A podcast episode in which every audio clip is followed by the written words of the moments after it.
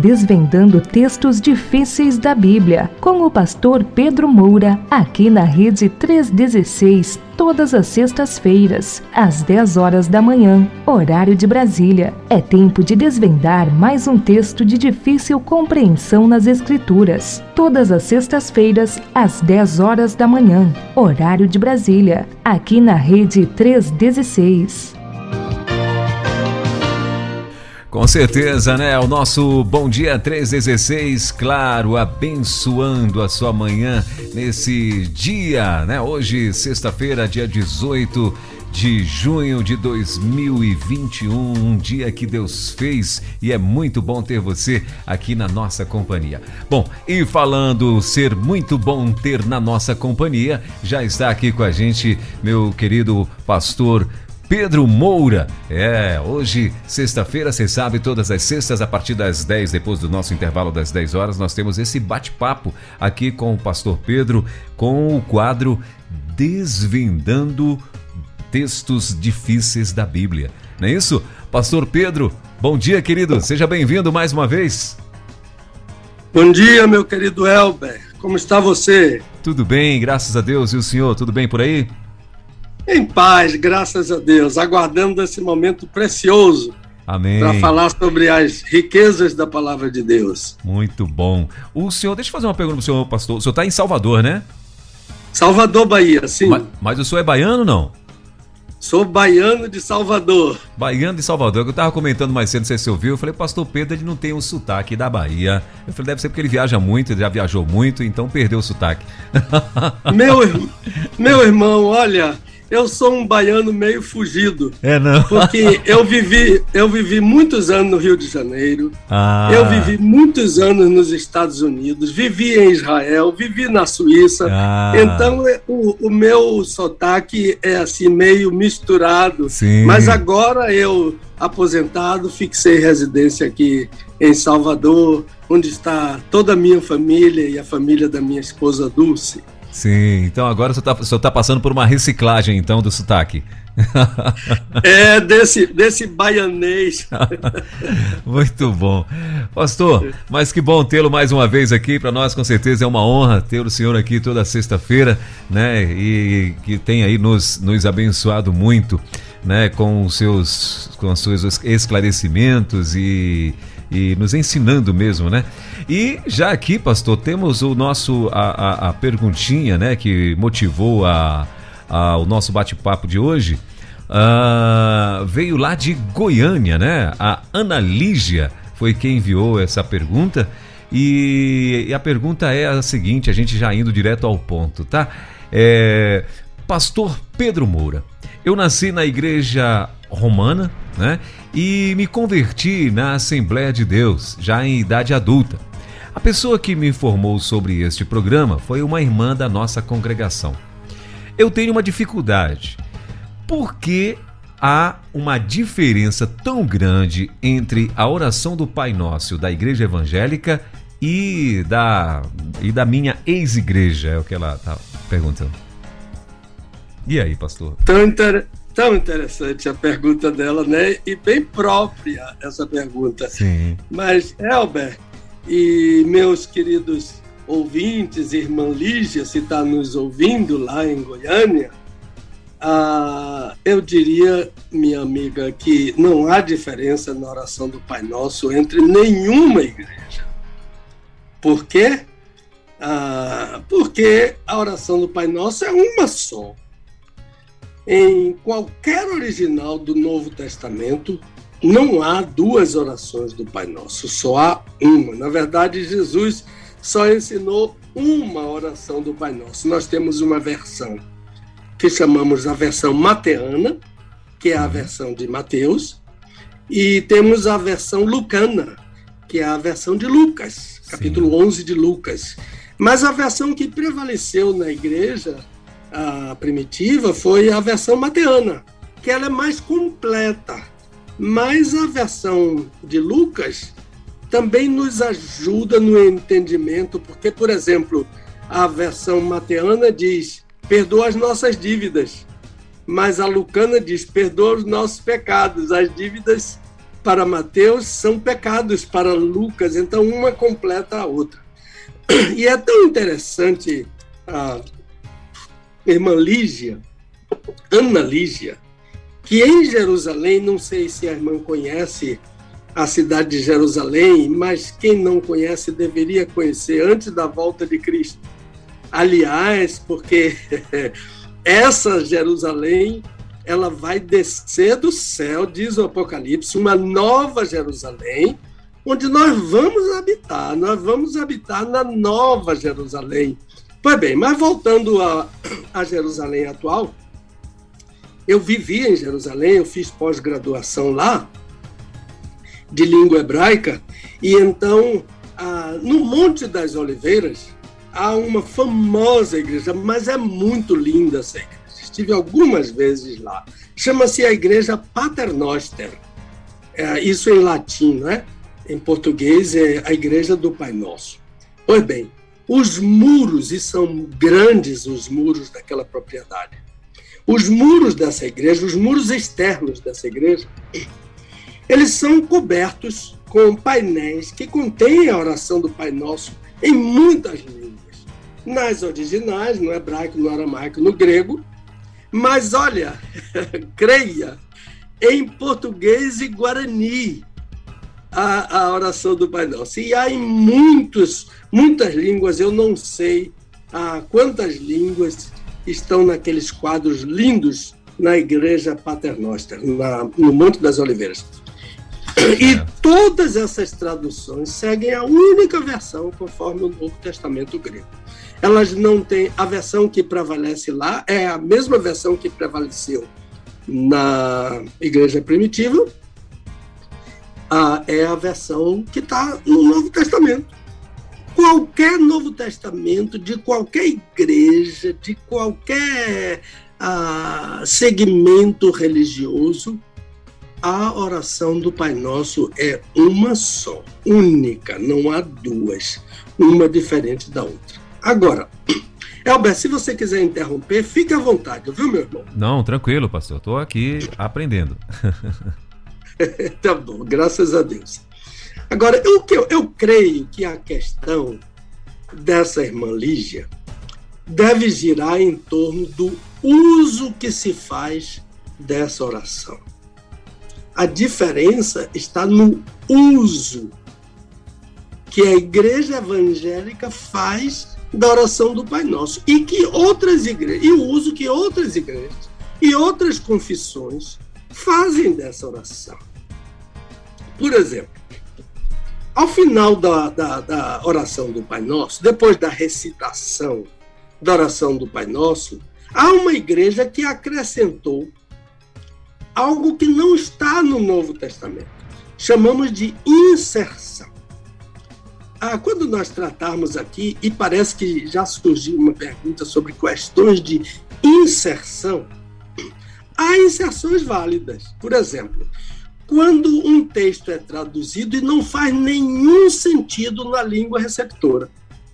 Temos que inserir alguma coisa para que o receptor entenda aquilo que está na linguagem literal do texto original. Isso é uma inserção própria, apropriada, devida para o entendimento da língua receptora de coisas que não faz nenhum sentido em outra língua. Não faz nenhum sentido a, a, em outra língua. A, a, gente fica brincando com as netinhas da gente que nasceram lá nos Estados Unidos e a primeira língua delas é inglês, mas elas falam português. Há expressões em português que elas sabem todas as palavras daquela expressão, mas elas não entendem o que significa aquela expressão. Então, então ah, houve uma inserção, mas essa foi indevida de uma oração dirigida à mãe do Senhor Jesus, a bendita mãe do Senhor Jesus. Então a igreja evangélica não concorda com nenhum acréscimo à palavra de Deus e não adota de nenhuma forma essa inserção que segue a recitação da oração do Pai Nosso. Na, na liturgia, liturgia da Igreja Evangélica, a oração do Pai Nosso termina com uma doxologia, isto é, uma palavra de louvor a Deus, que é porque teu é o reino e a glória e o poder para sempre. Amém. Ponto final. Não tem mais nada que seja dirigida à Santa Mãe de Deus, Maria, nem a nenhum outro homem, nem a nenhum outro líder, nem a nenhum outro santo, por mais santo que seja. Então essa é uma diferença que eu estou, parece que eu estou entendendo o que essa irmãzinha lá de Goiânia está tentando. Agora, outra diferença. Para alguns, a oração do Pai Nosso não passa de um amuleto. De repente, alguém se encontra diante de um aperto e seu líder religioso determina recite dez vezes, três vezes por dia, a oração do Pai Nosso. Eu me lembro do meu querido professor, doutor João Filson Soren. Eu tive o prazer de ser aluno dele. Então, ah, uma vez ele contou que uma pessoa chegou desesperada no seu gabinete porque o casamento dela estava acabando, um homem, e disse: Reverendo, ah, o meu líder mandou que eu recitasse dez vezes a oração do Pai Nosso três vezes ao dia, portanto, recitar 30 vezes a oração do Pai Nosso. Doutor Soren perguntou, meu amigo, e resolveu o problema? Ele disse, não, pastor, a cada dia a situação do meu casamento está pior. Então, a, a oração do Pai Nosso não é um amuleto que eu vou recitar, vou recitar e vai resolver tudo na minha vida. Não, não é isso. Não é uma espécie de magia a recitação do Pai Nosso, que nesse sentido de magia, ela acaba servindo para tudo. Já observou que a oração do Pai Nosso serve para aniversário, casamento, sepultamento, serve. Já viu às vezes, muitas vezes eu vi a seleção brasileira de futebol entrar em campo de mãos dadas, fazer uma roda e recitar a oração do Pai Nosso. Eles faziam um círculo e, e, antes da partida recitaram. Uma vez um amigo me disse: eles esqueceram de recitar naquele 7 a 1 para a Alemanha. e o entendimento nesse sentido é que a oração do Pai Nosso, recitar a oração do Pai Nosso, vai resolver tudo. Elba, eu estive uma vez um dia terrível para mim. Que alguém telefonou para mim de última hora e disse: Pastor, pelo amor de Deus, o nosso líder religioso está viajando e Fulana, minha parenta, parenta lá dele, a, perdeu uma filhinha de nove anos para o câncer. E eles estão desesperados no, no, no, no eu digo, vou agora para lá e corri para o cemitério. Cheguei lá, me apresentei e eles me ouviram, mas eles estavam tão desesperados que quando ah, eu terminei de falar a palavra de conforto da palavra de Deus, porque eu não tenho palavra nenhuma para dizer uma mamãe que perdeu uma, uma menina linda de nove anos, perdeu para o câncer. Ah, então quando eu terminei aquela explanação da palavra de Deus, palavras de consolo, 1 Coríntios, 1 Tessalonicenses 4, de 18 em diante, como Paulo fala na sua escatologia sobre a volta do Senhor, a parousia, isto é, a volta do Senhor, e como vai acontecer com aqueles que morreram salvos por Cristo, como aquela criança. Aquela senhora, meu irmão, segurou meu braço com muita força e disse assim: Pastor, por Deus eu lhe imploro que o senhor não saia daqui sem. Ela usou a expressão rezar, sem rezar a, o Pai Nosso. Olha, para mim foi. Ela ela estava. Para mim, ela estava imaginando na sua ânsia, não é? Lógica, a sua ânsia, ela estava imaginando que, que ela poderia a, com a oração do Pai Nosso, ressuscitar a sua filha. Enquanto eu, eu eu recitava a oração do Pai Nosso, a sua filhinha ia ressuscitar.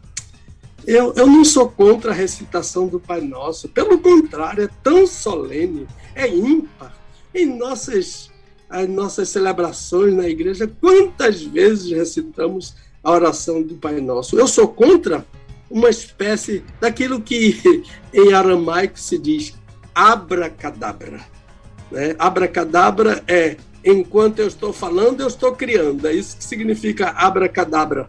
Eu, eu sou contra a, a, o abracadabra espiritual, um talismã, que a oração do Pai Nosso vai resolver tudo depois da sua recitação. Então, o que eu queria hoje, uh, meu querido Elba e irmã Lígia e meus ouvintes, é deixar de lado o entendimento de outras igrejas a propósito da oração do Pai Nosso e tratar daquilo que a igreja evangélica ensina sobre a oração do Pai Nosso. Para os evangélicos, a oração do Pai Nosso é uma composição de pequenas orações, cujo conteúdo deve estar em minha oração. A oração do Pai Nosso é a oração mais completa, mais perfeita que existe. Mas eu não devo me apegar à recitação dela como um talismã. Eu devo me apegar ao conteúdo da oração do Pai Nosso. Porque esse conteúdo é que deve estar em minhas orações. Ah, meu amigo, se você tem aí uma Bíblia, abra. De preferência, uma Bíblia de papel. E se tiver um lápis, melhor ainda porque eu vou lendo a versão Almeida Revisada, da, é a versão da Convenção Batista Brasileira, da imprensa bíblica brasileira. Portanto, orai vós deste modo. Pai, olha o primeiro conteúdo da oração do Pai Nosso. Pai. Olha o segundo, nosso, que estás nos céus. Olha o terceiro. Santificado, mais um, seja o teu nome. Mais um, venha o teu reino mais outro, seja feita a tua vontade, assim na terra como no céu. Outro conteúdo, o pão nosso de cada dia nos dá hoje. Mais outro conteúdo, perdoa-nos as nossas dívidas, assim como nós também temos perdoado aos nossos devedores. Outro conteúdo, não nos deixes entrar em tentação. Outro conteúdo final, mas livra-nos do mal. Essa palavra pode ser traduzida como livra-nos do maligno. Portanto, livra-nos do mal é a mesma coisa que livra-nos do maligno. Então, perceberam? Pequenas orações, cujo conteúdo deve estar em minha oração. Quais são os conteúdos? O primeiro é o Pai. O primeiro conteúdo da oração do Pai Nosso, que deve estar em minha oração, é a paternidade de Deus. Deus é Pai antes de Jesus, nenhum líder, em nenhum tempo, em nenhum lugar, ensinou sobre a paternidade de Deus. Jesus disse: Deus é Pai. O que mais que Jesus disse com essa oração? Jesus disse que toda oração, olha, isso é um pleonasmo, sem exceção. Toda sem exceção. É só para reforçar com esse pleonasmo. Toda oração, sem exceção, deve ser dirigida ao Pai. Não há nenhuma oração no Antigo Testamento, nem no Novo Testamento, dirigida a alguma outra pessoa, senão a Deus, o Pai.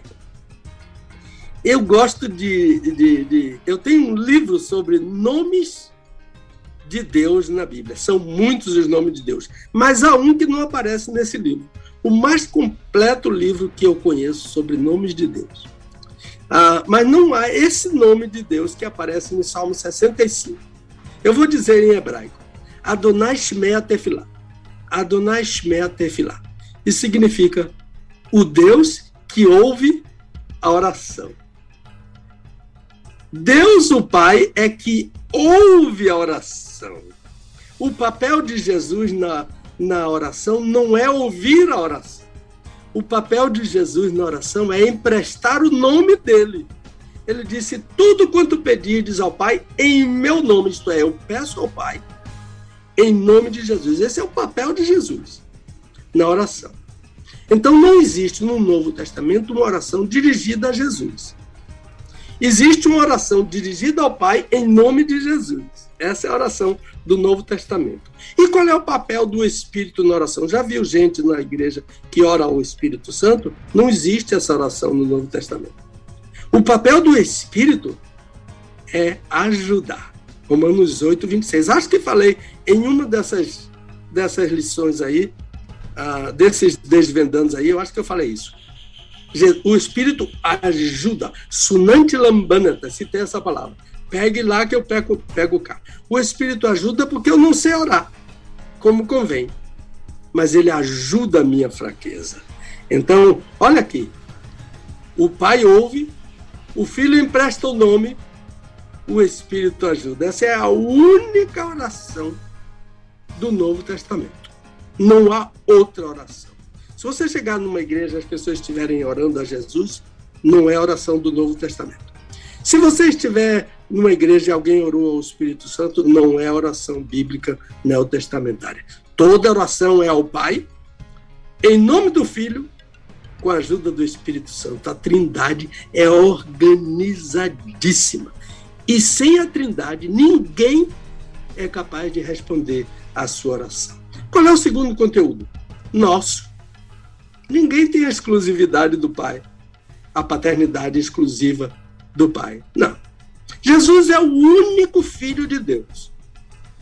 Nós somos adotados. E todos temos, não há no, no, na oração do Pai Nosso singular, sabia? O Pai é nosso, o pão é nosso, as dívidas são nossas, os pecados são nossos. Tudo é plural. De modo que ninguém tem exclusividade. Por isso Jesus disse: Pai nosso. Eu lembro quando nasceu a minha segunda netinha, Luísa, muito linda. Está com 16 aninhos agora. Ela é a segunda da minha filha, mas ela é a quarta a, de nossa família.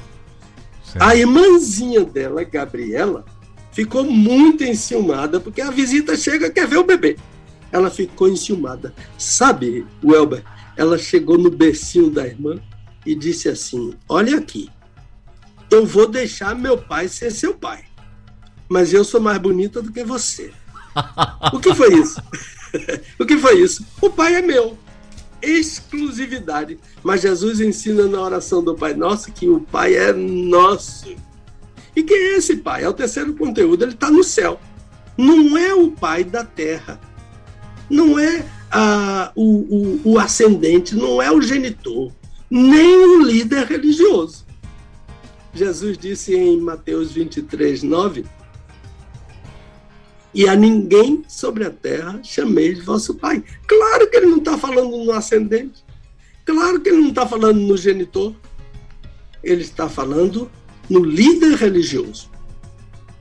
Nenhuma igreja, nenhuma confissão nenhuma uh, religião tem o direito bíblico dado por Deus, por, pelo Senhor Jesus, de chamar o seu líder pai. Eu conheci uma igreja que chamava o pastor de pai. Todo mundo chamava, beijava o pastor. Ó, oh, que bom beijar o pastor. Eu acho lindo. Beijar o pastor. Mas não chamar o pastor de pai. Ele não é pai. Uma vez eu fui chamado de pai numa igreja e dar com muito cuidado. Eu disse: Olha, minha irmãzinha, é, é, eu acho que qualquer pessoa teria a honra de ser seu pai, mas eu não sou seu pai. Eu sou o pastor que vim pregar aqui. A senhora tem um pai, que eu não sei como é o nome dele, mas a senhora. E ela disse o nome do pai dela. Eu disse: o único pai, líder religioso que a senhora tem é Deus e citei para ele esse versículo. Então Jesus está ensinando que eu não devo orar ao meu pastor, ao pastor da minha igreja, por mais que eu goste do meu pastor, e eu gosto do meu pastor, pastor Elson de Souza, da Igreja Batista do Garcia, mas, mas eu devo orar unicamente ao Pai que está nos céus. Qual é a, a, a outra, outro conteúdo? Santificado seja o teu nome. Olha, olha, Elber, como foi difícil para mim entender para mim entender a santificação do nome de Deus e saber que eu sou responsável pela santificação do nome de Deus. O nome de Deus uh, tem que ser santificado na minha vida. Agora, ou eu santifico o nome de Deus, ou eu blasfemo, ou eu acarreto zombaria. Sabe, por exemplo, quando uma pessoa que está revoltada contra mim diz: Mas você não diz que é crente? Eu estou promovendo zombaria, blasfêmia ao nome de Deus. Eu me lembro que eu estava em. Não sei se você está no Rio ou em São Paulo, uh, Elber. Eu estou em Brasília, pastor. Ô, oh, Brasília. É, em Brasília. Eu estava em Guar... eu estava numa lanchonete em uma das ruas de, Bras... de Guarulhos.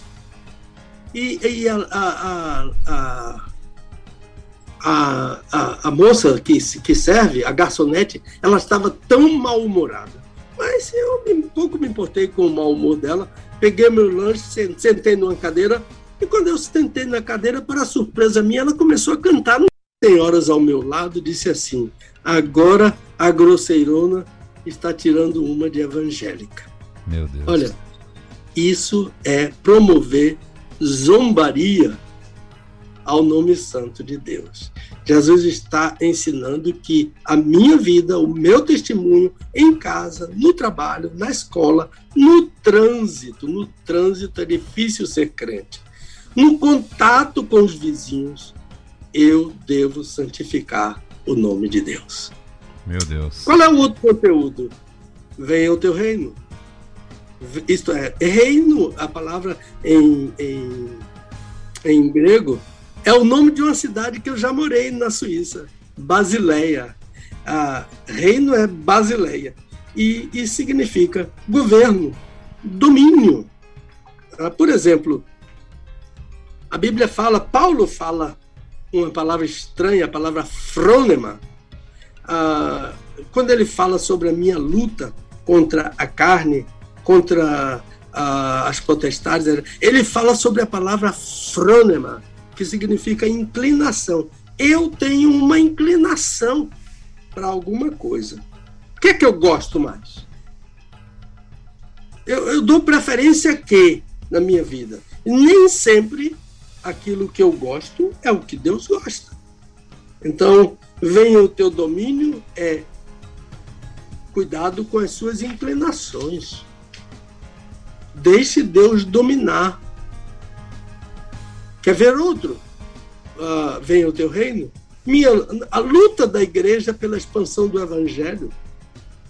Mateus 24. Uh, ah, este evangelho vai ser pregado em todo o mundo. Olha, eu já falei aqui que há três palavras para mundo, uma delas é oikomenes. Foi essa palavra que Jesus usou aqui. O evangelho vai ser é, é, pregado em todo mundo. Oikomenes significa o lugar onde tem casa.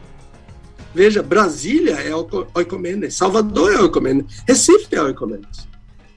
Basileia, lá na Suíça, é, é, é o lugar onde tem casa, isto é, onde mora gente o evangelho tem que ser pregado. Eu vi uh, um vídeo, uh, e qualquer pessoa pode acessar no YouTube, uh, um vídeo uh, em uma tribo, num lugar chamado Kimial, não sei como é a pronúncia, é lá em Papua, na, Indo na Indonésia, daquela tribo recebendo a Bíblia em sua língua. Eu nunca vi uma coisa tão linda, tão maravilhosa. Ele comparou com o dia que Simeão, aquele velho, recebeu o Senhor Jesus nos braços. Ele pegou uma Bíblia na sua mão e disse: Eu me sinto como Simeão, eh, carregando o Senhor Jesus. Eu aqui carregando a palavra de Deus. Meu irmão, que coisa maravilhosa. Uma tribo lá na Indonésia. Quer ver outro? Ah, Vem o teu reino? Nossa luta para tomar a cruz e seguir a Jesus. Olha como é difícil tomar a cruz. É difícil. Eu estava pregando para um grupo de líderes sobre a tradução da Bíblia para grupos minoritários.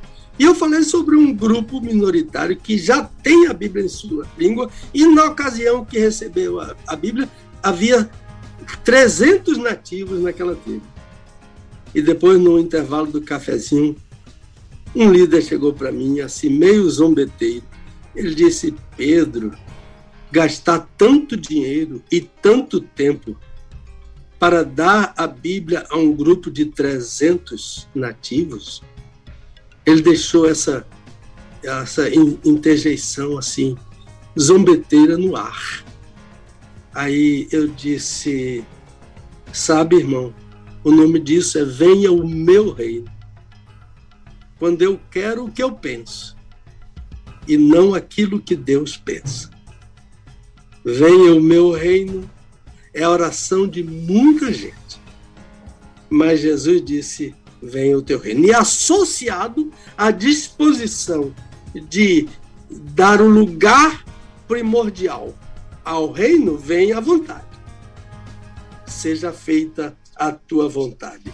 Essa é uma das orações mais difíceis. Jesus fez essa oração ah, no Getsemane. Ele disse: A minha vontade não. Eu, eu tenho uma vontade, que esse cálice passe de mim. Mas eu quero que prevaleça a tua vontade, ó Pai. E a vontade de Deus está assim exarada, explícita, descrita amplamente na Bíblia. Por exemplo, Deus tem, ah, Deus tem uma vontade que é uma ordem. É uma vontade que ele ordena. Não matarás. Isso é um mandamento apodítico. Mandamento apodítico não tem alternativa. Não matarás serve para aqui, serve para a Lua, serve para Marte, serve para qualquer lugar. Ah, Deus tem uma vontade que ele decreta. Por exemplo, o Senhor Jesus vai voltar. O nome dessa vontade é parousia. Jesus vai voltar. Aconteça o que acontecer. As hostes malignas podem a, se arregimentarem, mas Jesus vai voltar. Deus tem uma vontade que é um desejo do coração dele. Que todos os homens sejam salvos. Eu preciso conhecer essa vontade. E eu preciso colocar essa vontade de Deus como prioridade na minha vida. E não somente isso, não somente saber a vontade, mas obedecer. Para obedecer a, a esta pequenina oração, seja feita a tua vontade, é preciso que eu, dentro de mim, vença o conflito que Jesus venceu entre a minha vontade e a vontade de Deus. E agora, para encerrar, o conteúdo são nossas necessidades. O nosso pão, o perdão, o socorro, o livramento. Pão é símbolo de alimento. Quando eu digo o meu ganha-pão, né, é o meu alimento, é carne, é farinha, é feijão, é arroz, é, é, é tudo que tem ah, na mesa à disposição para se comer. É o pão. Mas o pão também é símbolo da palavra de Deus. O homem não vive só de pão, Deuteronômio 8,4, que Jesus recitou lá em Lucas 4. O homem não vive só de pão, mas de toda a palavra. A palavra é pão, não é? E pão é o próprio Senhor Jesus. Qual desses pães o Senhor Jesus está ensinando aqui na oração. É excepcionalmente aquele que está em João 6, quando Jesus disse: Eu sou o pão. Vossos pais comeram o maná no deserto. Maná é o pão da padaria. Vossos pais comeram maná no deserto e morreram. Mas quem comer do pão que sou eu, terá vida em si mesmo. Então, qual é a minha necessidade precípua nessa oração? É o pão nosso de cada dia nos dá hoje é eu preciso me alimentar diariamente do Filho de Deus. E o perdão? Que oração difícil, né? Eu ouvi um pregador dizer, e eu anotei, e eu cito isso das minhas pregações. Perdão só tem duas qualidades: é difícil e custa caro. Eu me lembro de um velho, quando eu era criança, na Igreja Batista do Garcia. Meu pai era o pregador, era o pastor da igreja, pastor José Moura. Toda vez que ele ah, realizava uma profissão de fé, que, aquela arguição que se faz com a pessoa que quer ah, entrar para a igreja pelo batismo, aí ele franqueava a palavra aos membros da igreja. Eu acho que isso ainda existe hoje na Igreja Batista. Franqueava a palavra aos membros da igreja para fazerem uma pergunta que quisesse aquele. Tinha um velhinho, ele tinha uma tosse da cabeça aos, aos pés. Depois que ele tossia, ele perguntava àquela pessoa: Você está disposta a engolir bagaço de cana? Sabe, Welber? Bagaço de cana nem porco engole. Você pode chupar uma cana e depois jogar para o porco, que ele ainda tira sumo daquele bagaço, mas depois ele cospe fora. A pessoa ficava sem saber responder. E aquele velhinho dizia: engolir bagaço de cana é perdoar. Então, perdão é difícil e custa caro. Eu tenho muitos exemplos.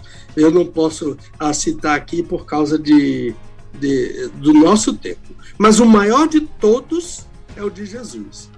Ele estava suspenso na cruz, ele já tinha apanhado, ele foi cuspido, ele apanhou com aquelas, aquelas cordas que tinham ponta de aço, ah, ele levou bofetada, e o pior de tudo, ele carregava o meu pecado. A angústia de Jesus era o meu pecado nas costas dele. Como diz o hino, foi ali, foi na cruz onde eu vi meu pecado castigado em Jesus. Foi ali pela fé que meus olhos abri, eu agora me alegro em, em sua luz. Quando ele estava lá em cima, suspenso na cruz, sabe o que foi que ele disse? Pai, perdoa-lhes. Olha, eh, Deus queria nos matar. Se Jesus sai daquela cruz, nós íamos morrer por causa da santidade de Deus. Mas Jesus, ah, eu gosto muito quando quando eu falo sobre a, a, qual é a diferença. Tem, tem, até uma pergunta sobre isso. Qual é a, a diferença entre a intercessão de Jesus e a intercessão do Espírito Santo? Ah, vamos ver se a gente programa essa pergunta, que é muito rica. A minha esposa ah, ah, me falou melhor do que toda a minha teologia. Ela disse assim: Pedro, eu penso que Jesus entre Deus e nós é, é como um filtro que a gente passa no corpo ou uma tela que a gente coloca para nos proteger do sol. Não é linda essa, essa teologia da, da minha esposa? É teologia muito grande isso. Então Jesus é esse filtro. Um dia, Albert, nós vamos, nós vamos falar sobre essa pergunta. Eu vi que chegou essa pergunta aí, mas eu já respondi em outro programa sobre a diferença entre a intercessão de Jesus e a intercessão do Espírito Santo. É muito linda. Então, Jesus disse: Pai, perdoa-lhes. Pai, eu me coloco como um filtro, Pai, entre ti e estes filhos que me deste. E eu não perdi nenhum deles, nem quero perdê-los. Finalmente, socorro e o livramento. Diante da tentação, precisamos de socorro. Sabe, Elber e, e, e irmã Lígia, tentação é diferente de tribulação. Porque tentação vem de dentro. Vem do meu coração enganoso, perverso. O meu coração é perverso. O meu coração é enganoso. E a minha a tentação vem do coração. Mas a tribulação não. A tribulação vem de fora. A tribulação é, é, é, um desastre. É, que grande, grande tribulação, meu querido amigo pastor Vanderlei Marins, lá de Niterói, vice-presidente da Convenção Batista Brasileira, ele perdeu um filho, um médico de 32 anos, meu num Deus. desastre automobilístico. Que tristeza! Como eu orei pelo meu amigo, oh, meu irmão, até hoje eu choro. Eu assisti, Velber, ao culto Meu Deus, eu não aguentaria falar como o Vanderlei falou, pastor Vanderlei falou naquele culto. Como Deus lhe deu forças. E a irmã Rita também falou. Ah, mas eu sei que a dor deles é muito grande. O nome disso é tribulação.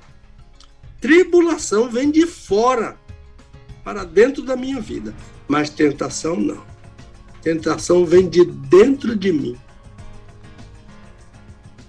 e ocupa minha mente, meus pensamentos, meus sentimentos e perturba a minha vida. E muitas vezes eu cedo à tentação.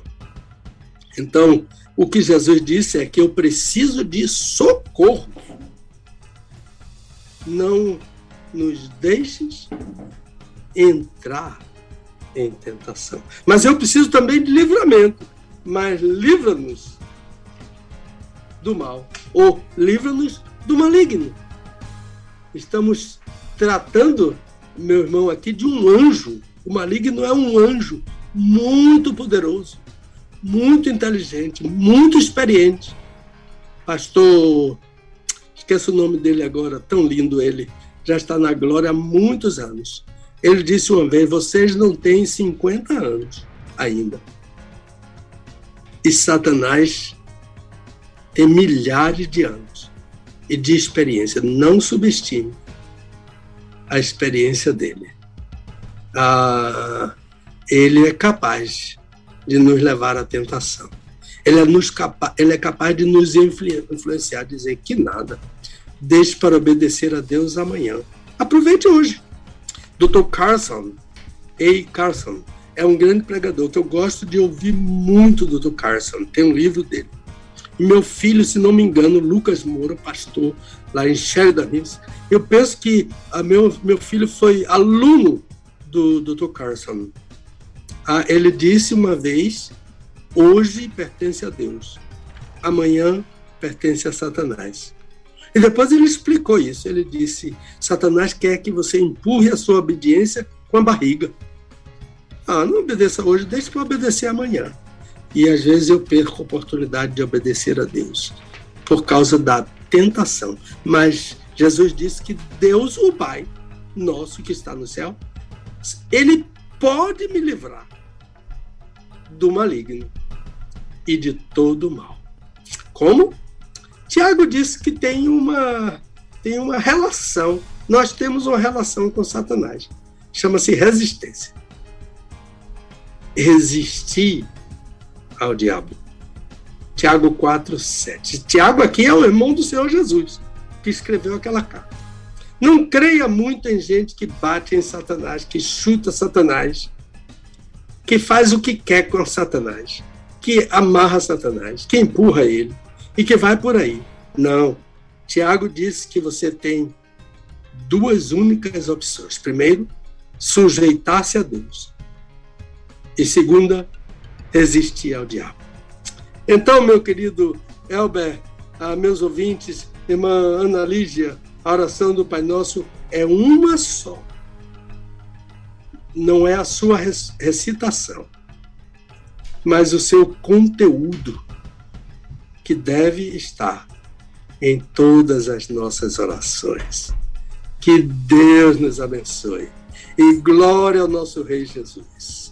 Elber, eu devolvo a palavra para você com todo prazer. Agora, pastor, é só o senhor marcar o dia da prova para a gente poder fazer aí, né?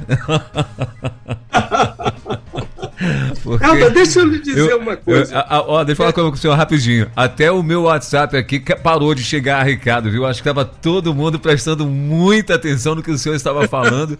Eu estou aqui oh, com um lápis tentando anotar um monte de coisas aqui. Oh, glória a Deus. E agora é só marcar o dia da prova aí. É, certo. Mas Deixa pode... eu lhe falar rapidamente. Se, se o meu ouvinte estiver interessado em se aprofundar mais ah, na oração do Pai Nosso, eu tenho um livro que já foi para a segunda edição e agora vai para a terceira, cujo título é Oração do Pai Nosso. Ah, eu não tenho uma loja para vender, mas eu recebo ah, pedidos pelo meu e-mail e eu mando pelo correio, é a coisa mais simples que existe. Ah, você tem meu e-mail aí, Ministério Pastor Pedro Moura, gmail.com. Gmail é o livro oração do Pai Nosso. Mas eu lhe dou a palavra de volta e obrigado por, por esse comercial. Não, eu, é, inclusive o senhor tem outros livros, né? Que a gente gostaria que o senhor falasse um pouco desses livros. Acho que a gente tem um tempinho ainda aqui. A gente gostaria que o senhor falasse um pouco desses seus livros, né? E esse do Pai Nosso pode ter certeza que esse eu vou fazer o pedido para o senhor. Eu vou, em breve, vou estar, vou estar é, é, é, fazendo o pedido, porque é, tenho certeza que vai ser muito edificante para a gente mesmo. E, e, e claro. E agora? Oi? Seria agora um minutinho para cada livro? Tem, claro, por favor. Ah, então deixa eu dizer. O primeiro deles é a Carta aos Hebreus. Ah, esse livro já está esgotado. E esse livro pertence à Convenção Batista Brasileira. E eu não sei como é. Ah, o pastor, meu querido amigo, pastor Sócrates, ele disse que ele quer reeditar o livro eu, eu, e eu estou conversando com ele. Já faz tempo que eu conversei com ele sobre isso. A Carta aos Hebreus ah, foi um livro ah, vendido assim, oh, graças a Deus. Não foi por bondade minha, não. É porque o povo de Deus quer estudar sobre a carta aos Hebreus. O outro livro é a carta de Paulo a Filemão. Um, um livro que, segundo alguns autores, resume o Evangelho. A carta de Paulo a Filemão. Também está esgotado eu tenho um patrocinador tão bondoso, tão amoroso, que eu tenho até vergonha de falar com ele, mas se eu disser a ele que está esgotado, ele vai querer reeditar esse livro. A Carta de Paulo a, a Filemon. Esses dois estão esgotados e esse terceiro que eu vou falar agora está esgotando. Eu tenho o prefácio desse terceiro livro, Carta de Paulo a Tito, que é um comentário, uma introdução e comentário, versículo por versículo. Filemão também é versículo por versículo o, o, o, prefácio dele é do meu querido e saudoso amigo Dr. Russell Shedd. Que prazer quando ele fez, ele aceitou fazer a, o prefácio desse meu livro. Eu guardo com muito carinho esse prefácio. Para mim, esse prefácio vale mais do que o livro. Também o prefácio de Filemão foi do doutor, do pastor João Falcão Sobrinho, meu pastor que já está na glória. Meu pastor, meu conselheiro, meu amigo, pastor João Falcão Sobrinho. Então a carta de Paulo a Tito vai esgotar. Eu creio que eu só tenho livro para mais um mês, no máximo. Ah, o outro livro é Carta de Judas, o irmão do Senhor Jesus. Uma introdução e comentário. O prefaciador também já está na glória. Meu querido irmão lá dos Estados Unidos, Roberto Alves de Souza, PhD em grego do Novo Testamento. Já está na glória com o Senhor. Esse livro também é introdução e comentário, versículo por versículo. Esse tremendo livro que fala sobre a doutrina ele chama a doutrina de fé, mas não é a fé a pessoal, individual, é a fé corpo de doutrina que foi dado pelos apóstolos à Igreja de Cristo. Ele está na segunda. Todos os meus livros estão na segunda edição.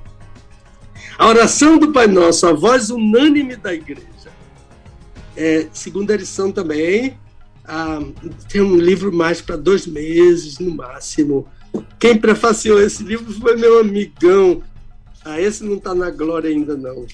É o pastor João Soares da Fonseca, da primeira do Rio de Janeiro. Ele foi meu colega, meu contemporâneo no seminário. Ele era mais adiantado do que eu. A minha turma vinha depois dele. Oração do Pai Nosso, ah, esse livrinho também é uma análise de cada uma das pequeninas orações. Lembra-se que oração do Pai Nosso é uma composição de pequenas orações? Então, esse livro faz com mais detalhe a, a análise dessas pequenas orações. Eu tenho um livro, meu irmão, que a primeira edição vendeu em sete meses. Ele está na segunda e vai para a terceira. O Manual do Autor do Casamento. É uma análise bíblico-exegética e também devocional de Gênesis 2, 18 a 25. Esse texto é que eu considero a, o manual. Gênesis, todo o ensino do Novo Testamento e do Antigo Testamento sobre casamento é baseado em Gênesis 2, 18 a 25. Sabe quem prefaciou isso? É. Foi o meu amigo, o Dr. Olavo Feijão, PhD em, em psicologia, e ele foi professor do Seminário do Sul muitos anos, foi meu professor, foi meu pastor durante um tempo do, do meu estudo no seminário, foi meu professor no mestrado e doutor uh, Olavo Feijó também está vivo para a glória de Deus, mora no Rio de Janeiro. Ele prefaciou o manual do autor do casamento. E por último, o profeta Abacuque. Sabe, Welber, eu chamo o livro do profeta Abacuque, o livro de O Profeta da Lava Jato. Você, tudo que você quiser ler sobre a Lava Jato, Abacuque disse seis séculos antes de Cristo. E eu tenho esse livro. Ah, esse livro, uma pessoa foi comprar esse livro na minha mão. Eu estava fazendo conferências no Rio de Janeiro. Ele disse: Esse livro eu vou dar ao doutor Bretas. eu nem conheço o doutor Bretas. E ele disse: É porque esse livro, eu li esse livro, e esse livro tem tudo sobre o que ele trata ah, nos dias de hoje. Então, ah, na próxima semana, Elber, eu vou estar, eu vou falar com você lá de Manaus ah, eu vou estar, eu vou estar em Manaus falando sobre Abacuque hum. para os pastores ah, do Amazonas. Certo. Então, esse livrinho de Abacuque é o nosso último livro, ele está na primeira edição. Certo. Esse eu tenho mais quantidade sobre ele. Ele também é um comentário versículo por versículo desse grande profeta. E agora estamos escrevendo ah, para o próximo semestre, se Deus quiser, um livro intitulado A Ceia do Senhor. Essa, essa, essa, esse ensino do Senhor Jesus para a sua igreja aqui na Terra. Devolvo a palavra para você. Obrigado pelo, pela permissão do comercial dos nossos livros. Que é isso, pastor. É, com certeza são livros que ah, para quem gosta né, de ler, de estudar, isso vai acrescentar muito, vai enriquecer muito. Só uma dúvida, pastor. O senhor falou então tem dois livros com o título Oração do Pai Nosso. Um é Oração do Pai Nosso e o outro é Oração do Pai Nosso. Não, é um só livro. Ah, tá. Oração do Pai Nosso, a voz unânime da igreja. Ah, tá. A voz unânime da igreja, da igreja, então. Baseado em Lucas 4, quando Pedro estava preso e a Bíblia diz que a igreja levantou unanimemente a sua voz em oração. Sim. Ah, tá. E dentro desse livro, A Oração do Pai Nosso, a voz unânime da igreja, tem também um, um pouco do que o senhor comentou hoje sobre a oração do Pai Nosso. Não, tem tudo quando eu, quando eu, eu comentei hoje e bem mais amplamente. Claro. Ah, porque é um livro, não um sermão de 30 minutos ou uma pré-leção de 30 minutos. Sim. Sim, eu imagino. Deve ser muito, muito, muito bom. Meu Deus, pastor, muito obrigado, viu, pela tua participação mais uma vez aqui com a gente. Obrigado pelo tempo disponível aí, é, que o seu tempo tem, tem, tem disponibilizado pra gente. Né? E para nós com certeza é uma honra estar aí com o senhor, estar aprendendo, né? E sobre o nosso tema de hoje, tem mais alguma coisa que o senhor gostaria de, quer dizer, que tem, tem, né? Nós não temos é tempo. Mas sobre a é, pergunta, gostaria, pelo menos da irmã, Eu gostaria né? de dizer à irmã Lígia que a, que a oração do Pai Nosso não é diferente. Só existe uma oração do Pai Nosso. O que eu preciso é me apropriar, apropriar do conteúdo de cada uma daquelas pequeninas orações e colocar isso como modelo na minha oração. Por exemplo, eu só dirijo minha oração ao Pai, a mais ninguém. Quando eu oro, Jesus disse: Ora teu Pai. Paulo diz: dobro meus joelhos diante do Pai. Então, toda oração na Bíblia, Antigo e Novo Testamentos, são dirigidas ao Pai. E o nome dele que eu citei é Adonai Shemea Tefilá, o Deus que ouve a oração. Salmo 65. Obrigado, meu querido. O Senhor te abençoe e te guarde. Amém. O Senhor abençoe os meus amigos. O Senhor abençoe amplamente a rede 316, seja ela sempre para a glória do nosso Rei Jesus. Amém. Pastor, muito obrigado, senhor, viu? Até sexta-feira, então, permitindo Deus. Lembrando que Manaus uh, tem lá uma diferença de fuso horário, hein? Então você vai entrar de lá, de Manaus, mais cedo, né? Ou seja, são as 9 horas de lá, né? Mas aqui é. às 10 horas, não é verdade? Se Deus quiser, se Deus então, quiser. Então tá bom. Pastorzão, obrigado, viu? Deus abençoe, bom fim de semana e até sexta, então, permitindo Deus. Amém. Desvendando textos difíceis da Bíblia, com o pastor Pedro Moura, aqui na Rede 316, todas as sextas-feiras, às 10 horas da manhã, horário de Brasília. É tempo de desvendar mais um texto de difícil compreensão nas Escrituras. Todas as sextas-feiras, às 10 horas da manhã, horário de Brasília, aqui na Rede 316.